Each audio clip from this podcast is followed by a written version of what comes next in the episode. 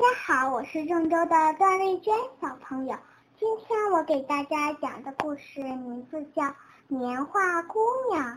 棉花姑娘生病了，叶子上有许多可恶的蚜虫，她多么盼望有医生来给她看病啊！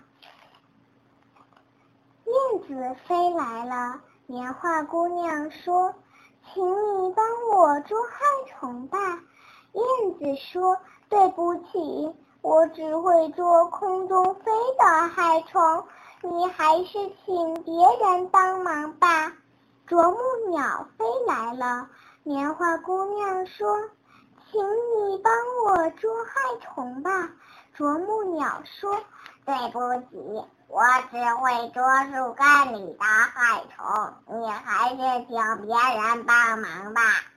青蛙跳来了，棉花姑娘高兴地说：“请你帮我捉害虫吧。”青蛙说：“对不起，我只会捉田野里的害虫，你还是请别人帮忙吧。”突然。一群圆圆的小虫飞来了，很快就把蚜虫吃光了。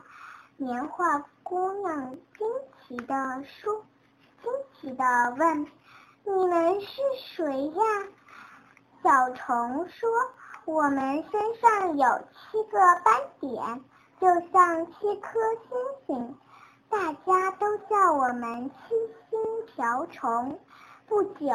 棉花姑娘的病好了，长出了碧绿碧绿的叶子，吐出了雪白雪白的棉花，她咧开嘴笑了。